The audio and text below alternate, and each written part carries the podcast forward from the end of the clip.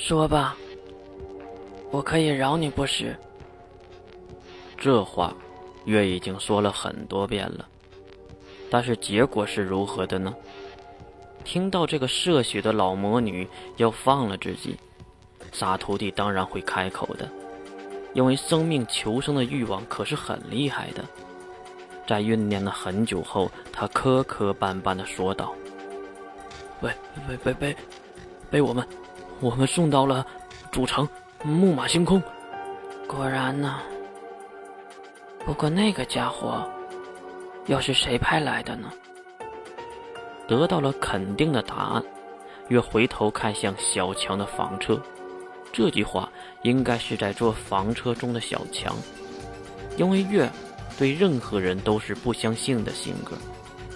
他这个莫名其妙就来把自己救了的人，怎么可能会放心？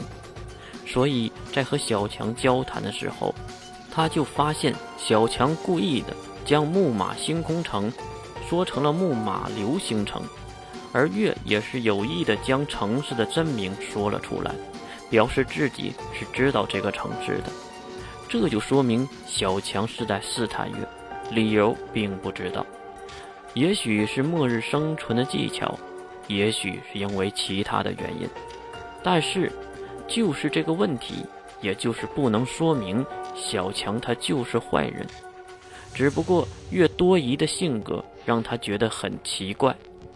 金龙透的人类保留计划中留下的好人真的有这么多吗？那个，那个，可以放我走了吗？就在月还在思考的时候，那个家伙询问了起来，因为他的腿已经能动了，应该是想回到远处的房车里去。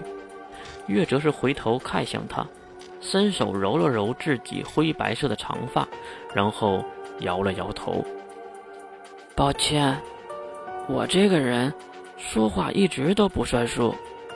然后抬起大白腿，一个半空螺旋踢，直接送他一个人手分离的大礼包。人没了脑袋，估计是活不了了。月则是转身往房车的方向走。这个时候，月透过房车的窗户看到了小强正在往驾驶舱跑，而且跑得磕磕绊绊，估计。是被吓飞了魂魄，月无奈的一笑，此时有点相信这个家伙真的是好人了。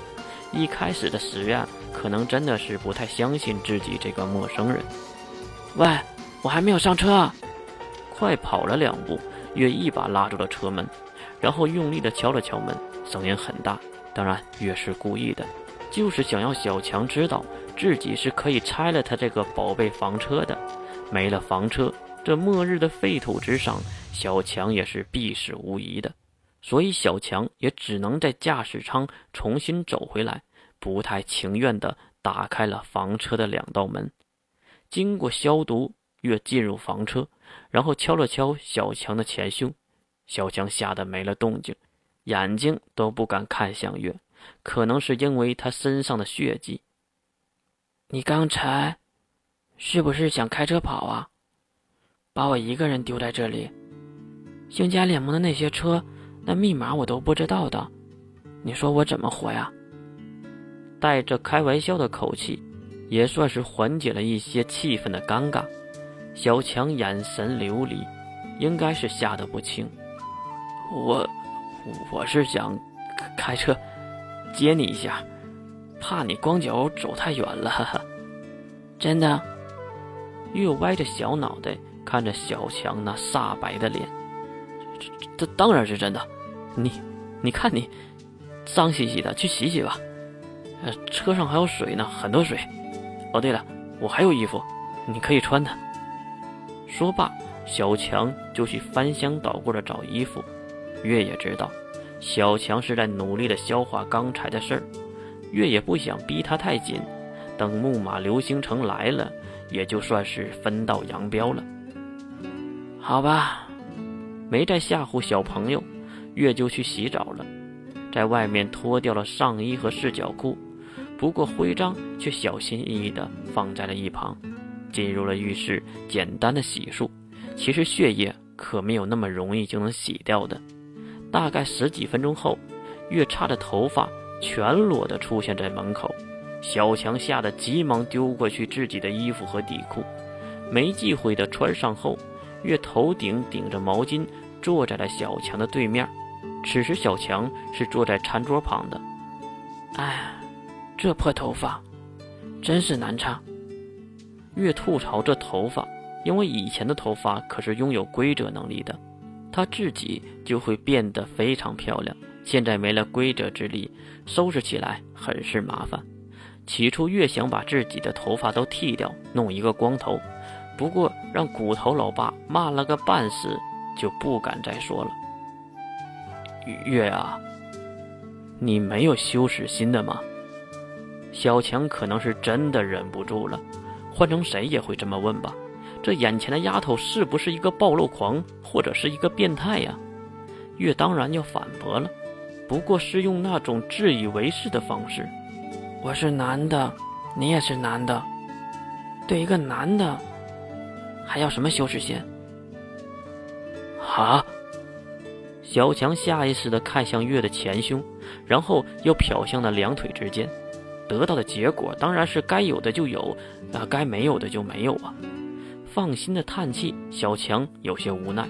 可能是懒得和这个脑子有问题的丫头一般见识了。呃，我说月啊，你是什么人呐？竟然如此的厉害！话题又到了这里，月当然还是那句话：我是第一魔兽，上古之里的封印体。